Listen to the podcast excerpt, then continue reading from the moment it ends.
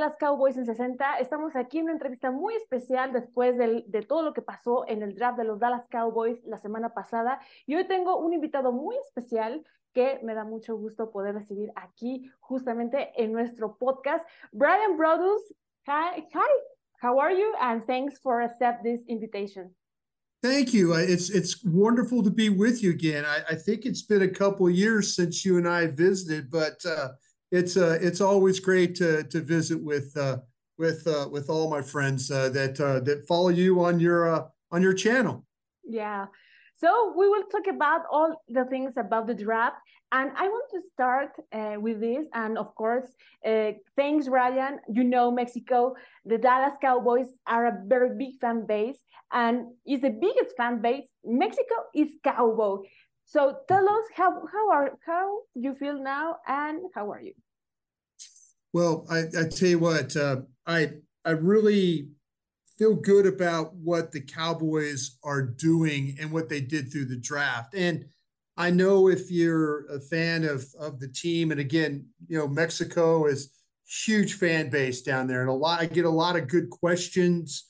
Uh, the people that follow the draft show, the love of the star, uh, everything we do on 105.3 The Fan. It's just such a unique fan base and, and very knowledgeable fan base when it comes uh, to the Dallas Cowboys or and to the NFL as well. And so when you look at the Cowboys, though, there were there were some areas where I felt like they needed to try and address from where they came from after the playoff game in San Francisco. And you know the the situation with uh, you know with the offensive line, with the defensive line, with the skill players, with the secondary. There were a lot of different directions that the Cowboys can go. And in the offseason, for them to get a lot of their guys signed, uh, when you, uh, uh, Donovan Wilson, you know, I didn't think they were going to get that done. Leighton Vander Esch, I wasn't sure they were going to get that done. So they were able just to, you know, one day at a time, uh, they were able to get those guys done. And then when you trade you know, for Gilmore and for Cooks. So now you're in a situation where, okay, you don't have to go and draft the wide receiver. You don't have to go and draft the corner.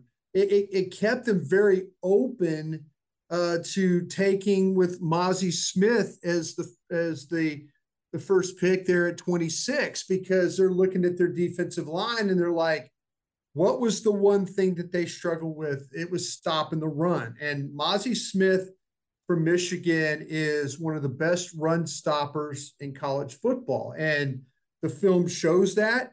And but it, it but all the movement that they did up until the draft allowed them just to go and take the defensive tackle, the tight end, you know, uh, an outside linebacker. It just it really set up very well. And one of the things that we talk about quite a bit is the Cowboys draft very well. And that's something that, uh, you know, that's something that they're known for. They don't spend a lot of money in free agency, but they love to draft. And by using those picks to go get players and then being able to draft, I feel like that they really help their football team. Uh, you're talking about a lot of things now I want to ask you, but start the, since the beginning. Uh, what yeah. uh, ever what your vision about and your feelings with this draft? Not there be a lot of opinions about it, but in your mm-hmm. own vision, what is your feeling about if they make do the things well or maybe? Yeah, yeah, I, you're absolutely right. I think they I think they did now, and it was not one of these drafts that was really flashy or had you know that bam oh that oh it's it's you know this player this player you know it, it was it was really a very steady way of doing things. When you're picking as late as they were in the every round the board has to come to you. And i'm talking about the draft board you know it, it can come to you. You have an idea what players you might like but you're kind of at the mercy of the other teams ahead of you. When you're picking really high you know you could go grab players. It becomes more of a flashy kind of a draft. And i think with the cowboys i think it was very steady. I, I remember last year with the tyler smith picks and Sam Williams picks, they weren't, it was like, they weren't that that that pop, that flash, all that I'm talking about. They were very steady players, and it worked out for them. And that's one thing that Will McClay and Stephen Jones and Jerry Jones and Mike McCarthy. It was just let's be steady. Let's take players we can use. Let's take players off the board that we really like. They really like Mazi Smith a lot. They like Luke Schoonmaker a lot. Uh, Overshown, they like a lot. Fehoko I could just go on and on. These are guys that they had on their board. And when it came time for them to pick, maybe there was a little bit of discussion about taking this guy or taking that guy. But I thought it was very, just very steady and very, you know, not not not big or flashy, like I said, but very steady in the way that they helped their team. I, I personally, I like what they did. Maybe there's one or two players I might have done differently, but I I think overall when they when they looked at where they wanted to pick these players, they had an idea of like get him here, get him here, get him here. Tell us, Bryan, what's your favorite pick? yeah, it's uh, uh the the one I, I think that the Deuce Vaughn pick was I think everybody likes the Deuce Vaughn pick because of of just you know, the story of his father, Chris, who I know very, very well as a scout. You know, the player Deuces, he's he's short. He's five foot five. He he's not a big guy at all. But you watch him play, he plays big. And I know where he I had him on my board or my evaluations at the top of the fifth round. Well, they got him in the bottom of the sixth round. So to me, that's great value right there. I I think the pick of uh, of him. I really like the pick of Luke Schoonmaker, the second round pick from Michigan, because if Dallas wants to run the football, and the one thing you watch Michigan do in college, they run the football. And Luke Schoonmaker was one of the reasons why they ran the ball well. He was a guy that was right on the line and he comes off the ball, he gets into his guy, and he he battles, he turns his guy, he moves his guy, and then the ball goes right behind him. So when you watch him play, you you get an idea of you're like going, hey, this guy, if they want to run the football, and we've seen the Cowboys in the past, for half the season they run the ball well, then they, you know, Terence Steele gets hurt, but they haven't had anybody right there at the point of attack that can come off the ball and get the push that Luke Schoonmaker can make. So I love the Vaughn pick. I love Luke Schoonmaker. I think that's a those are the picks that help. Mazi will help. Fehoko will help. Uh, you know, I just feel like though that they they did what they needed to do in order to supplement the other players that they already have on the roster. Yeah. Well, we can talk about the first three players now in this draft yeah. for the Dallas Cowboys. So uh, since Russell uh, Maryland, the Cowboys don't select a defensive tackle so high in the draft. So right. what, do, what do you think about Sim Smith? What makes so him so special? You tell yeah. us something about in Michigan, but we. Yeah, I think that the thing with Mazi when you watch him play is how strong he is. And that's something if you're going to play run defense, you know, the whole idea for a guy like Mazi Smith at 323 pounds is that when he gets into the blockers, he's the blockers aren't moving him. He's like sitting there. And what he does is he plays really well with his hands.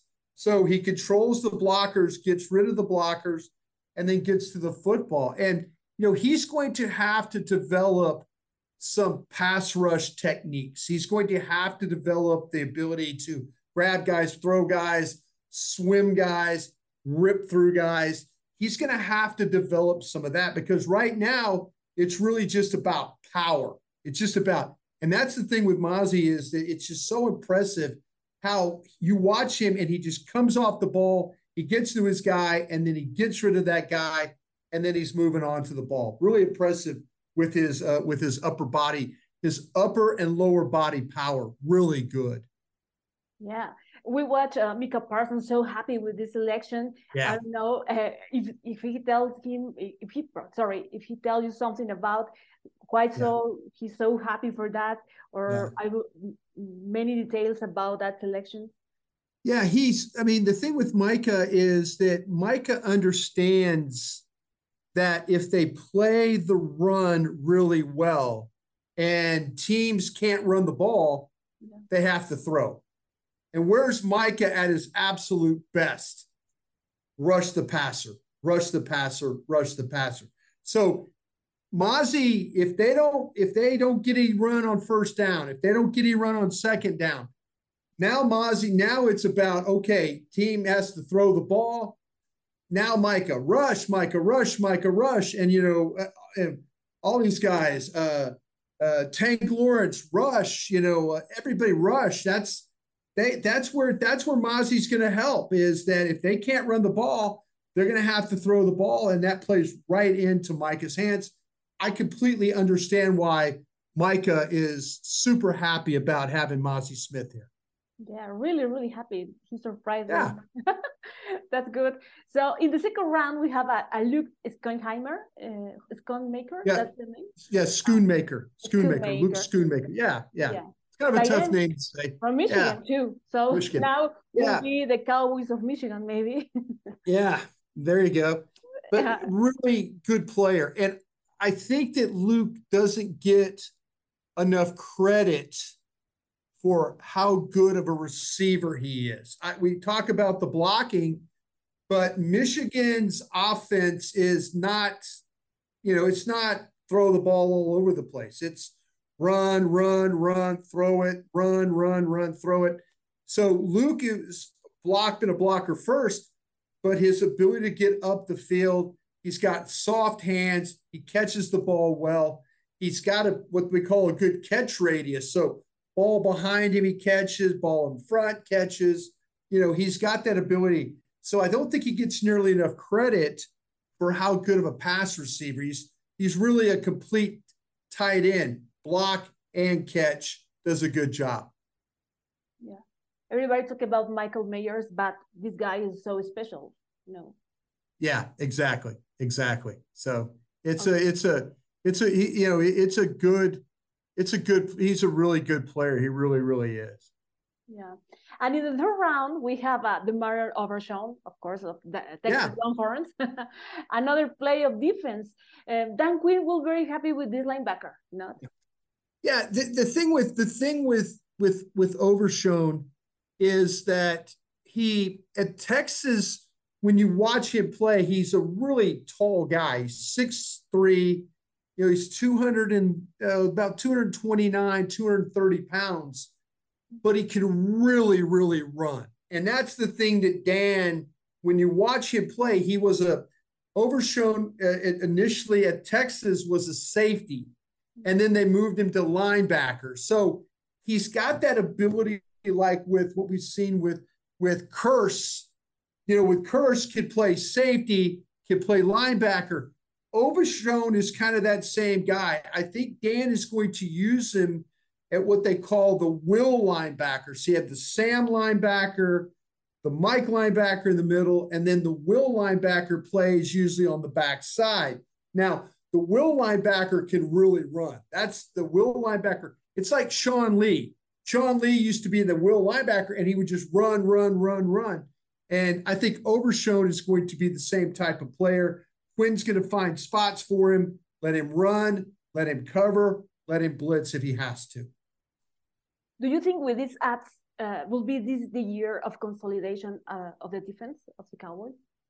Yeah, I, I think that to me that's it, they've got they've got so much depth at the uh, at the positions. I, I the one thing that I really trust about with Dan and these coaches is when they get guys. When when Will McClay and Stephen and Jerry add players to the defense, they find ways to make those players have success. And that's the biggest thing right now that I'm kind of struggling with is offensively that they made so many moves that you know the coaches, Mike calling the plays now, Kellen Moore gone. They get rid of the offensive line coach. They get rid of the running back coach. They get rid of the quarterbacks coach. Everything has kind of stayed together on defense. Offense, it's just kind of like, hmm, let's see. So if the questions that I have are more about, well, what how's Mike going to call the plays? How's Brian Schottenheimer going to coordinate the offense? Mm-hmm. There are a lot more questions about what's going on on that offensive side of the ball as opposed to what's going on the defense. Yeah. So that's that's something we definitely have to keep a, keep an eye on for sure. And you're talking about this movement of Kellen Moore, and I want to know how's the feeling in the team uh, with this situation. Uh, there be uh, I don't know there be another vision they want they think they are i don't know maybe that is a factor x uh, make mm. something change in the in in the offense because yeah. i don't know what happened you know the offense it's so so uh, i don't know how can I say um, shine uh, yeah well yeah the, I, yeah what, you, what you're saying is is actually right there's you know we got so used to kellen moore calling the plays a certain way and I think honestly, after that Green Bay game, when Dallas lost to Green Bay, yeah. and Mike really wanted that game. Mike McCarthy really wanted that game. Yeah. he had a chance. They had a 14 point lead and they lost and they weren't running the ball and they didn't try. And then late in the game, you know, so, you know, all the changes that they made to the staff, I don't know if it's too much. I mean, maybe in the second or third year, we'll see. But is Mike McCarthy going to get a second or third year to be able to see? He's the one that wanted to move on from Kellen Moore. He wanted to move away. I mean, he wanted to move on uh, from uh, Doug Nussmeier, the quarterback coach. And Dak, Dak even said that. Dak's like, wow, whoa, why are we getting rid of Doug Nussmeier? Well, they moved on there's just so much change on the offense. And I hope, I hope that they it all comes together uh, you know, this year, because if it doesn't, do you waste another year with Dak? Does Dak regress? Does Dak start throwing interceptions? Can they not run the football? You know, are they not scoring enough points? Are they putting the defense in a lot of bad spots because they're not scoring enough points? There's there's so much going on with this team right now. It's a good team roster wise, but you just don't know on the offensive side of the ball can they pull everything together in order to make it work. If they don't, you and I'll be talking next year after the draft about well, new coach, new coach this, new coach that. Uh, there might not be there might not be much uh, leeway for Mike McCarthy since he wanted to move on from Kellen Moore. Maybe Jerry, maybe Stephen, maybe Will are like, hmm, well, you you had a chance, Mike. You had a chance to call plays, and Dak regressed, and the offense didn't get better, and Tony Pollard wasn't any good, and you know, so and the offensive line didn't block very, very well. So there's a lot of pressure on these offensive coaches for sure. There really is will be the last year of Mike McCarthy, maybe. If not, the thing is not. Ah, yeah, you know, it's. I mean, it's it's it's this is the fourth year, right? So yeah, yeah. I think he's got a five year contract. So yeah, you know, if and and he's won twenty five games. What's so strange is they've been to playoffs the last two years. They've yeah. won 25 games. They got to the second round of the playoffs, and there's still questions about Mike McCarthy.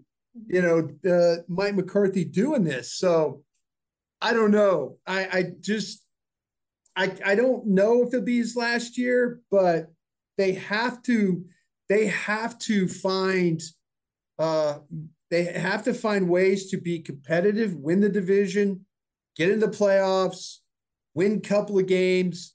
Because if not, the questions are still going to be there from uh, from Jerry Jones. And there will be two bad guys, maybe Mike McCarthy yeah. or Dak Prescott, not because. Yeah, yeah. well, that's the thing. About, that's the thing. Yeah, that's the thing about Dak is, yeah. you know, whether you like Dak or don't like Dak, the two that we deal with all the time here in Dallas on the radio. There's people that are like, yay, Dak, yay, Dak. And then there's others like, boo, Dak, boo, you know. and so, you know, you're in a situation where you're about to pay him $50 million or, you know, and and so you know, people are like, what are you paying him $50 million for? But on the other hand, people are saying, well, he needs help.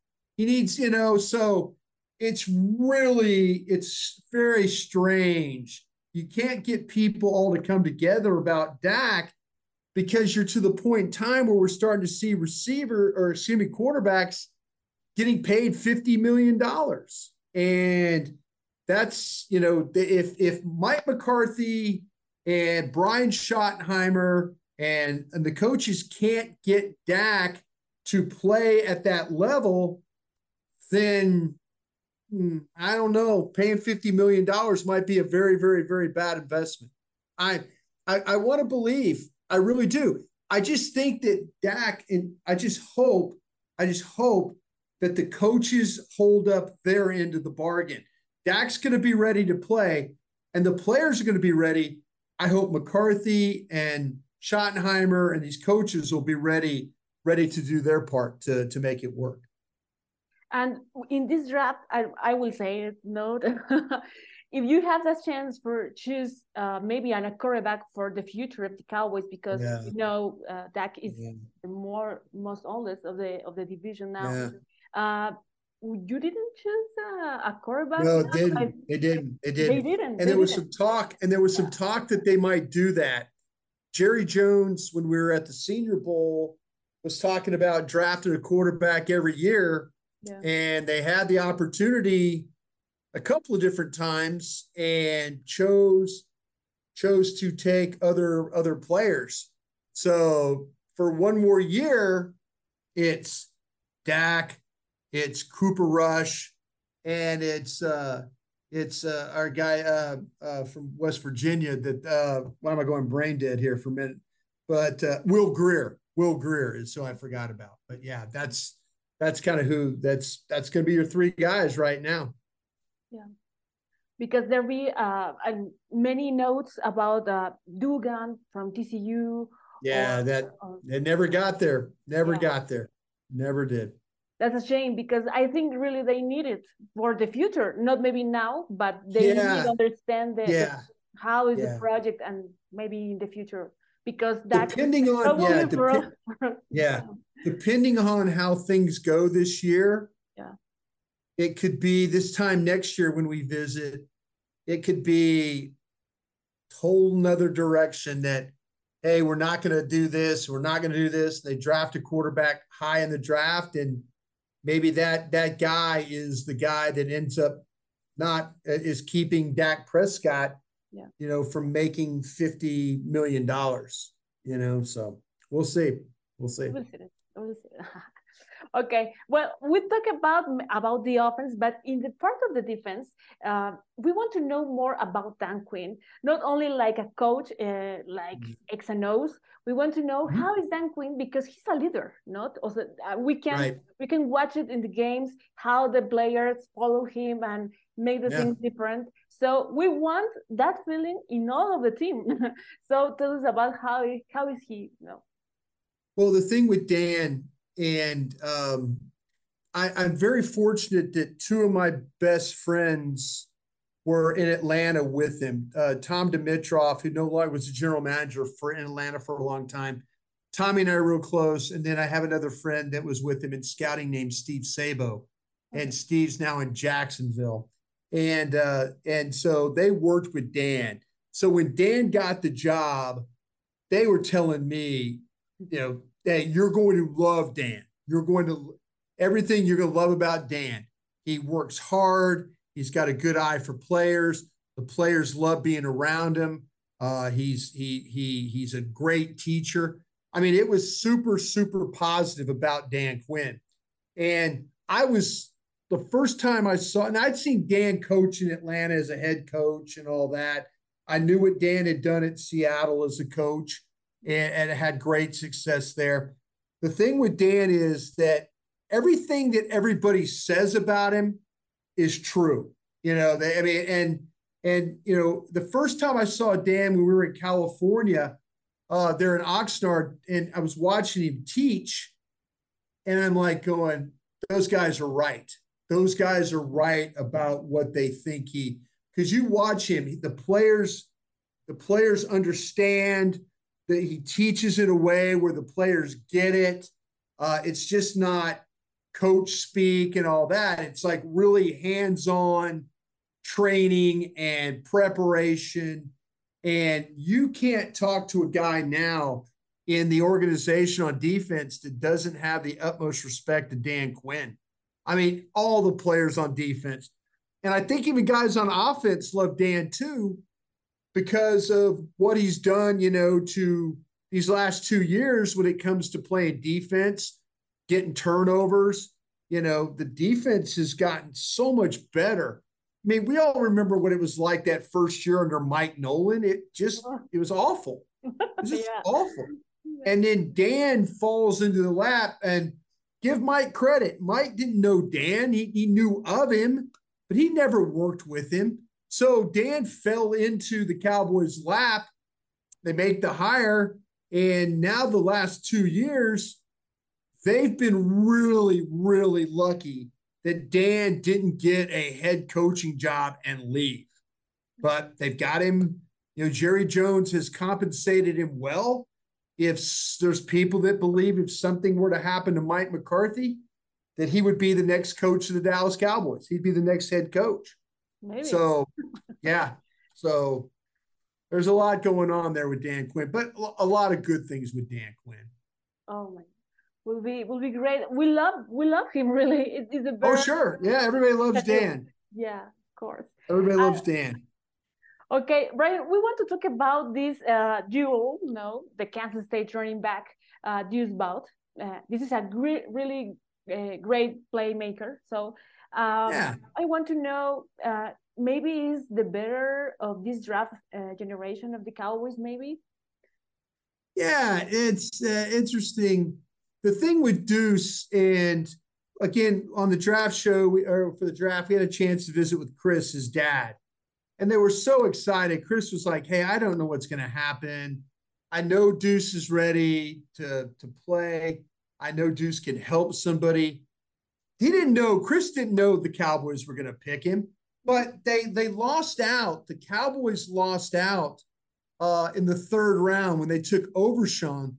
They were looking at a couple of different guys, and Overshown was in the, it was two Texas guys, you know, Overshown and then Roschon Johnson.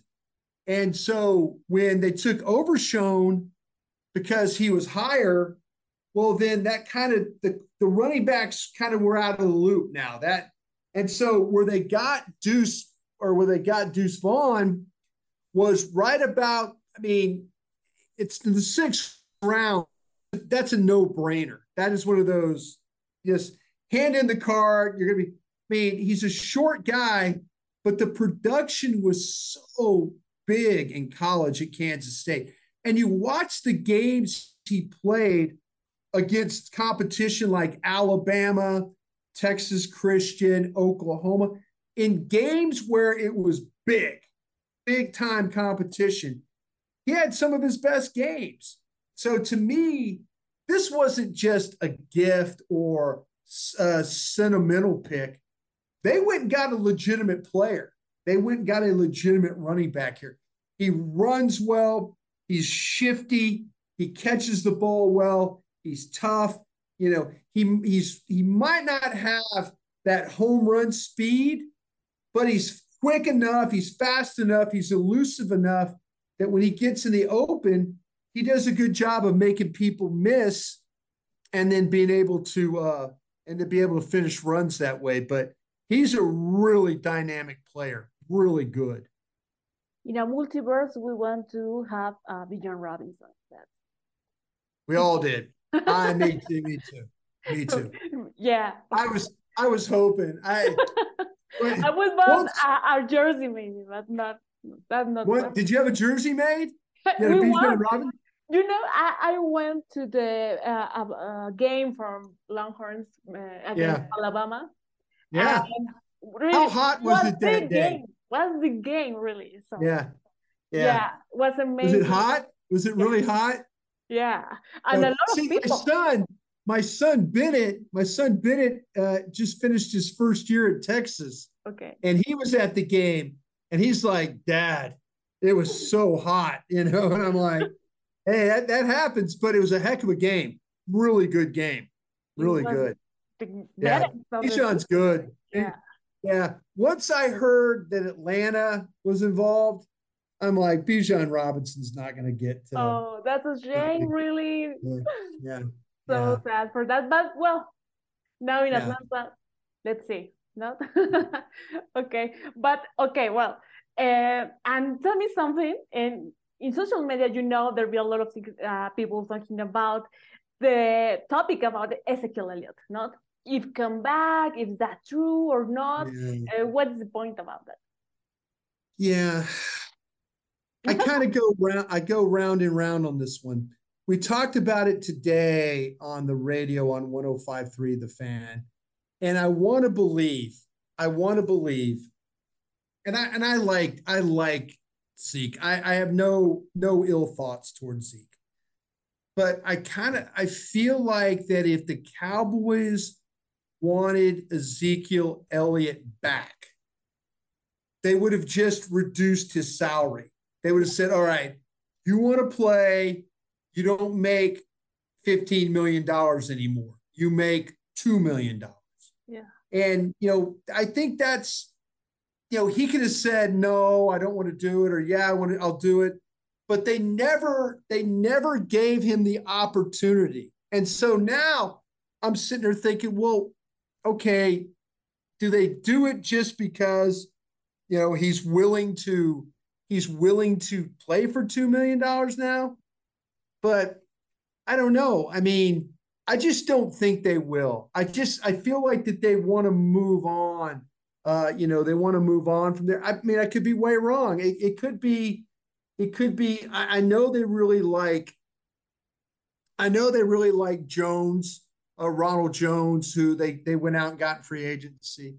I know that Pollard Pollard might be just a one year deal. Pollard just might be a one year thing, and then and then Deuce, but you know, and then Malik Davis. They've got they've got bodies. They but I just don't think if they if they wanted Elliott back, I think they would have just gone to him in the first place and said, "You can't make this. You have to make this." And they never got to that point. And I I just don't see I just honestly, I could be you and I could be talking about this right now and tomorrow they sign it back, but I just don't get I just don't have a great feeling that they're going to do that. I just don't. Yeah, it would be complicated. No, I don't know. But any team wants to I think he'll be, I think he'll be fine. I think it'd be fine, but I don't know. I just think the Cowboys have kind of, I think they've just kind of moved on. I just think they've moved on here. I really do. I think to that. Well, this 20, uh, 2023 season uh, will be the point of uh, break for Cowboys, no? Because you know since 1995 not uh not in a super bowl not really made mm-hmm. nothing the cowboys. Yeah.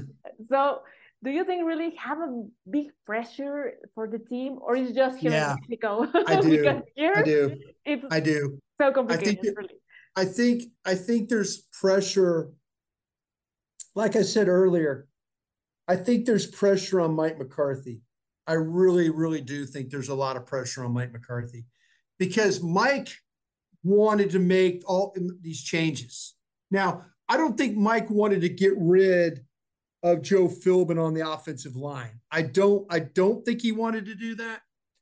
But I kind of feel like that that he wanted the play calling. He, you know, he felt like that he'd had enough of Kellen Moore. And let's be honest, I think Kellen Moore had enough of Mike. I think Kellen Moore said enough. I've had enough of you too. And that's why he was quickly, he was like, fine, I'll leave. I'll go to California. We'll be good. But I, the pressure, I think, the pressure on players there's pressure on guys like Michael Gallup. You know, Michael Gallup being paid well. He's, he's got to be better than he was last year. There's pressure on Jalen Tolbert to be better. There's pressure on uh, on uh, on your running back there, Tony Pollard, because if Tony doesn't have a great year, he's not going to get paid. He's he's not going to see the money. Yeah. You know, so is there pressure on Dak? Sure, but I think the majority of the pressure is on the offensive coaches. That's where I think the pressure is. Who you think have more success now, Kellen Moore in the Chargers or Mike McCarthy here? Because I don't know what you think, but uh, Justin Herbert. It's I love Justin a, Herbert. A good couple yeah. with with yeah. Kellen Moore. And I don't know yeah. what will happen. Yeah. if you can imagine that, will be a madness for Cowboys, not. Yeah, they. Uh, I really like Justin Herbert a lot, yeah, and I know that he hasn't. You know, sometimes he hasn't delivered like he should. I like the receivers. I think they run the ball really well.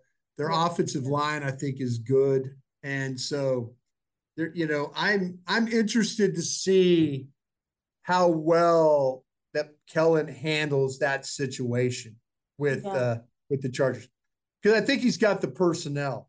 I, I really, you know, Austin Ekeler at running back, and all, I mean, he's got some legitimate weapons to work with now, and he put up a lot of points. He put up a lot of points with this offense, and I I think he can put up even more with the Chargers. I, I really, really do with the weapons that they have. And here in Mexico, uh, the people, of course, are hungry. You know, many times when they finish the games and they lost, you know how the things are, not.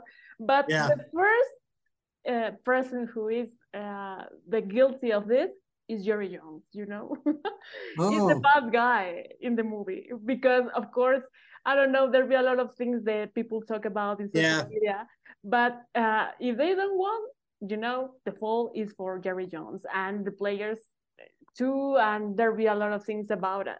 For me, yeah. I think the owner is the first person who wants to to see the the team yeah. won, not. But yeah. do you think he's is really a factor? This uh, I don't know the vision of Jerry Jones or, yeah. or something like that.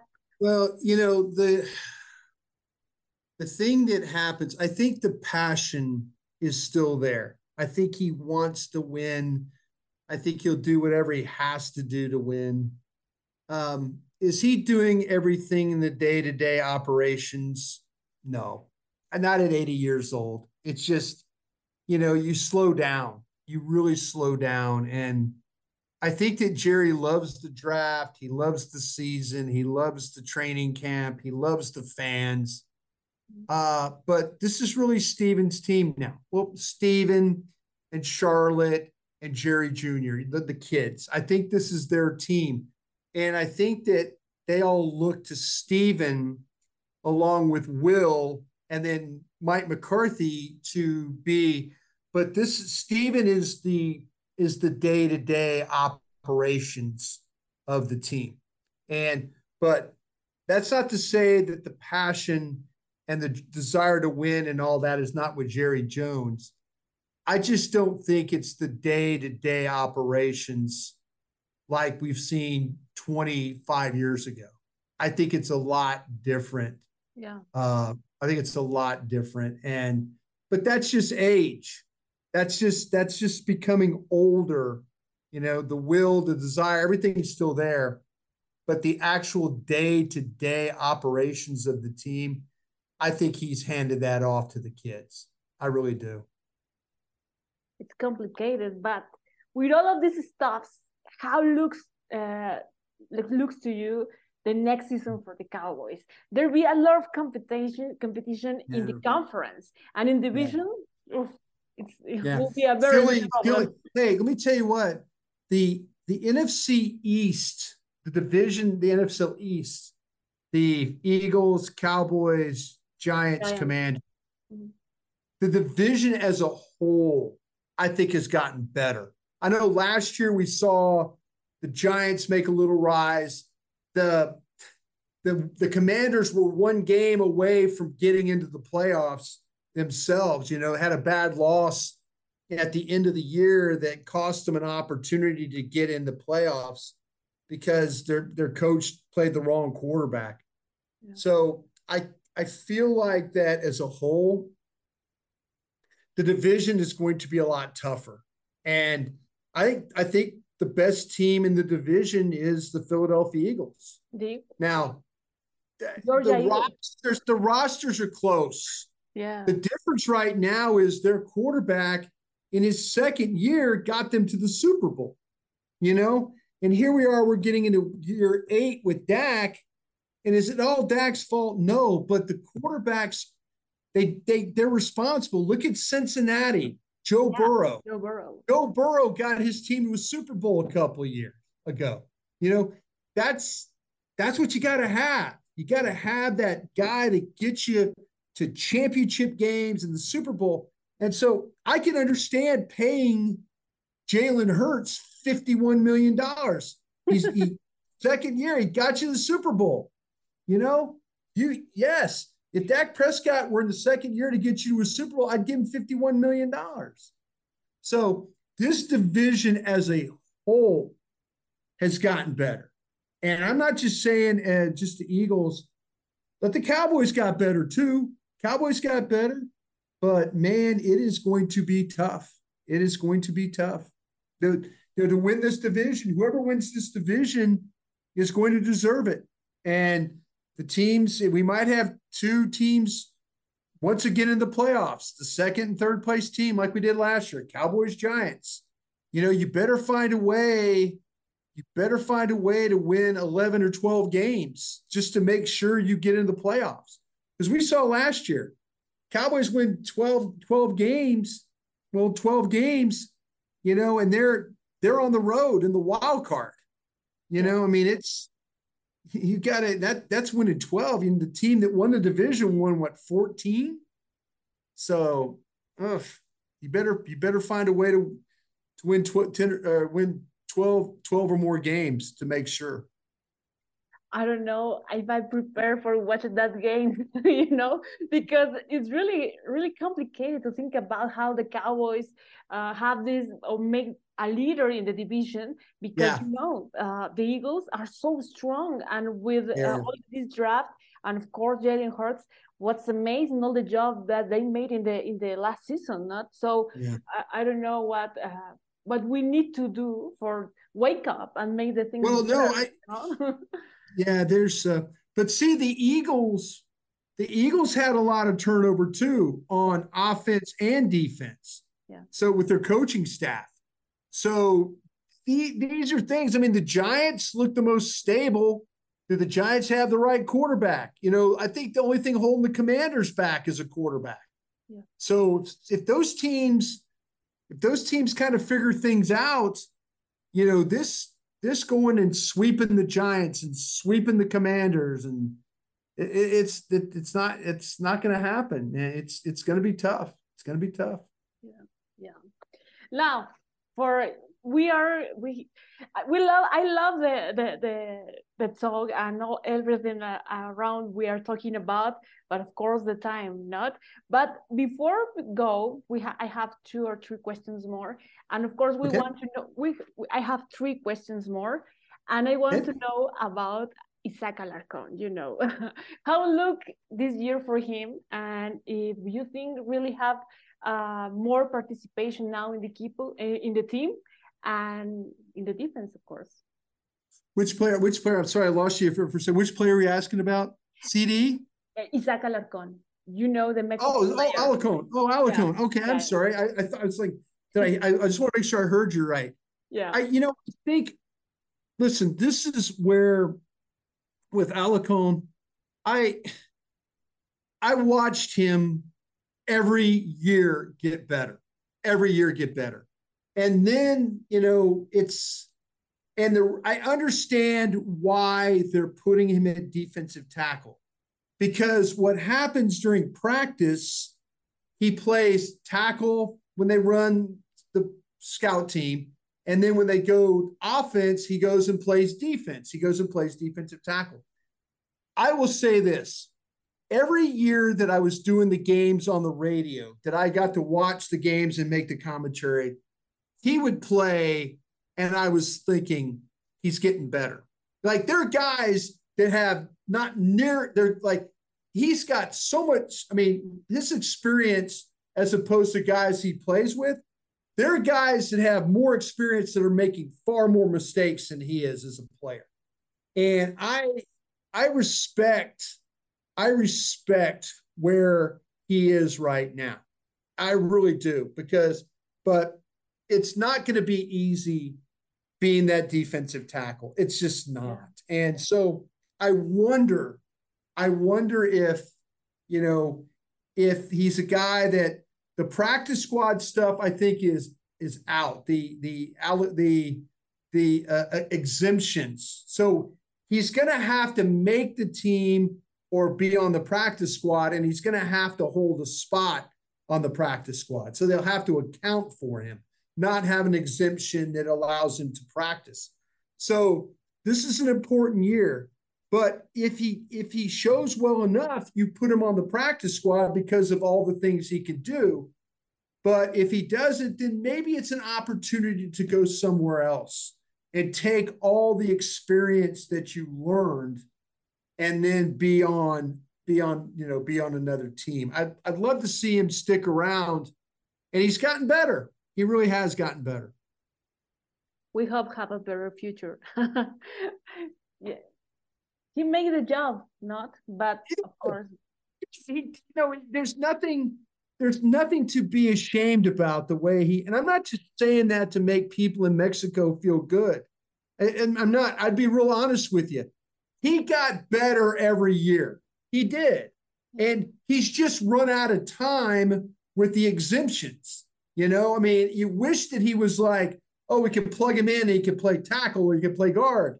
You know, and the fact that they're trying to keep him and move him to another position might tell you something that they think, well, maybe he can be a defensive tackle. I think it's going to be tough. I think it's going to be tough.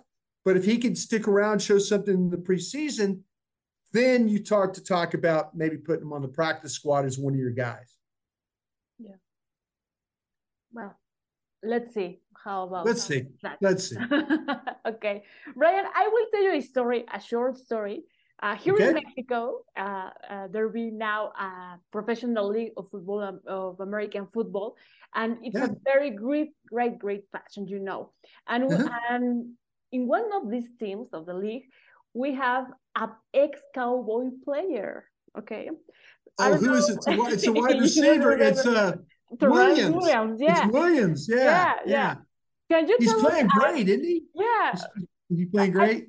that is the question. If you can tell us an anecdote about Terrance Williams, or or what do you think about uh, how this player can maybe make a new vision here for the league in Mexico? Yeah, that's how many how many how many American players play in the league? Is it oh quite oh a few? God. Is uh, it a lot? Uh, eight maybe. Oh really? Uh, 12, 12 players. 12 players? Okay, cool. Yeah, uh, Terrance. Now it's funny that you mentioned Terrance. Terrance, yeah. and I, Terrance and I went to the same high school in Dallas. Okay. So, but we went to school 25 years apart. I mean, we're I'm a lot, a lot older than than Terrance. Yeah. But he went to Baylor. He came here. Terrance had this ability, had this ability as a player. Yeah. So we know as Cowboy fans, he makes crazy catches. Like the catch yeah. he made Seattle game, the one year when Romo was like running all over the place, and he throws the ball at the sidelines, and you're thinking he's throwing it for Jason Witten, yeah. but here comes Terrance Williams and makes this like spectacular catch. Like it's just amazing. And I saw some, I saw some clips where Terrence was like, this was probably a month ago. Like they were throwing the ball down the field, and he's still making like crazy catches and stuff like that. Who does he play for? Is there is it a which team? Do we know what team he plays for? Uh, in, in... Galgos de Tijuana. Okay. That's the name what, of the team. What's yeah. their what's their uh, mascot? Their nickname? What are uh, they? they uh... Galgos. It's like a dog. Uh, oh, I don't dog? have I don't have here um, the the icon, but the dog. It's it's a dog. Yeah, black and oh. black and red. oh, okay. So but it's, like a mean. It's like I, a mean watched, dog. Uh, it's here. Uh, do you watch it? Oh, I see. Yeah. Oh, it's like a greyhound. and I watched him in a in, in um, the first the first week when they come to Mexico. He made some crazy catches. Yeah, I mean, yeah, yeah, yeah. it's a madness, yeah. man. Yes, really, and so kind. Yeah, it's yeah. very very good guy. Well, good for him. I'm happy he's getting to play. Is he? Is he doing? I mean, is he? Do they interview him and stuff? Is he? Is he like? Is he like talking? Okay, I will watch. I will watch. You, Look. Oh, oh. yeah. I wonder if he's like a fan. Is he a fan favorite? Do the fans love him and all that stuff like that? I mean, is yeah. he the fans really like him and stuff? Of course. You can imagine that. It's a madness here. Uh, all, yeah. of, all of the fans, uh, Cowboys uh, fans, they know him because the, the Cowboys. The and Cowboys. yeah, Williams, and they scream and they follow him. Then the picture. He's a hero. Madness. He's a hero. Yeah, yeah. he's a hero. A he's a boy. He's like a bullfighter. He's a hero. Yeah. yeah. Soccer player. Yeah. Good. They love it. They love it really. So, Bryan, uh, can you say some words for all the Mexican fans here in Mexico about, I don't know, they come not for the next season, and I don't know, uh, maybe have hope, no? Because yeah, no, absolutely, absolutely. It's every season is different, and we all know that. Some days it's you know you're up here, and then other days you're down here, and you know, we'll get the schedule here probably in another week and we'll go through all the games and we'll say, oh, when do they play Philadelphia? Oh, when do they play? Oh, when do they play? And we'll mark them all down. This is a good football team. This is a good football team. The Dallas Cowboys, with Aaron Rodgers now moving, Dak Prescott. I mean, there. It, When you look at the NFC conference, the Cowboys are just as good. I mean, the Eagles, the 49ers, you know, they're they're they're going to be right there with with those teams. It it really really is going to come down to how quickly this coaching staff, especially on the offensive side of the ball, gets them going. It can't you can't lag behind. You can't have bad weeks. You got to keep stacking victories on that. And the Cowboys are capable of that. The Cowboys have a good enough roster to go to the Super Bowl. They absolutely have a good enough roster. But can Mike McCarthy, Brian Schottenheimer, Mike Solari, all these coaches, you know, Scott Tolzien, can all these coaches pull it together and not have an up and down season? But go up, go up with, you know, with the offense. And that's going to be the key. That is going to be there. They're only going to be their, their defense will be really good. Their offense needs to match their defense. And if they do that, we can absolutely all talk about uh, being in Las Vegas uh, this February for a Super Bowl. Right. Is that good enough hope? Like yeah. Bueno, we want to win the Super Bowl, Bryan. Why we can't? I was a I was a young man the last time they won a Super Bowl. Oh, so it's a time. It's a time. I won. I won the Super Bowl. It's, I'll tell you how long it's been. Me too. I won the Super Bowl after the Cowboys won, yes. I, and I was I was thirty. I was thirty three years old. My I mean. I'm, I'm like fifty nine years old what happened? What happened right now? So yeah, kind of crazy. it's crazy. Thank you, Bryan, for for these minutes. Uh, it was really awesome thank you. as usual, and uh, thank you for for for everything. No, and we hope. Well, thank you. Repeat again, maybe. Well, no, hey, thank you guys, and I I I know I know how much the Cowboys mean to the country of Mexico, and anytime that I get a chance to be on a platform in Mexico or be on a platform in Europe, uh, I the fan bases are incredible. They really are, and I thank you for allowing me to be with you tonight. It, it's always a pleasure to see you again. And uh, I just want to say to the fans down there, thank you for all your support. I trust me. I go through my Twitter. I know, I know my Hispanic fans. I, I, I know they ask questions, ask great questions. But from the bottom of my heart, thank you guys so much for everything you do for me and uh, and for the National Football League. Really, it's uh, it's it's amazing. It's amazing the support that we get in Mexico. It's yeah. it's incredible. We hope see you here in Mexico. I'd love that. I'd love to. I would love to come back. I really, really would. Thank you so much. Okay. Bueno, amigos de Cowboys en 60, esta fue la, la entrevista con Brian Brodus. Esperemos que la hayan disfrutado. Y bueno, pues ya saben, sigan a NFL Freak, Freak NFL en todas sus redes sociales. Y yo soy Laura Sandoval. Me pueden seguir en Facebook y en Instagram como Lautrec13 y en Twitter Lautrec. Y nos vemos en la próxima.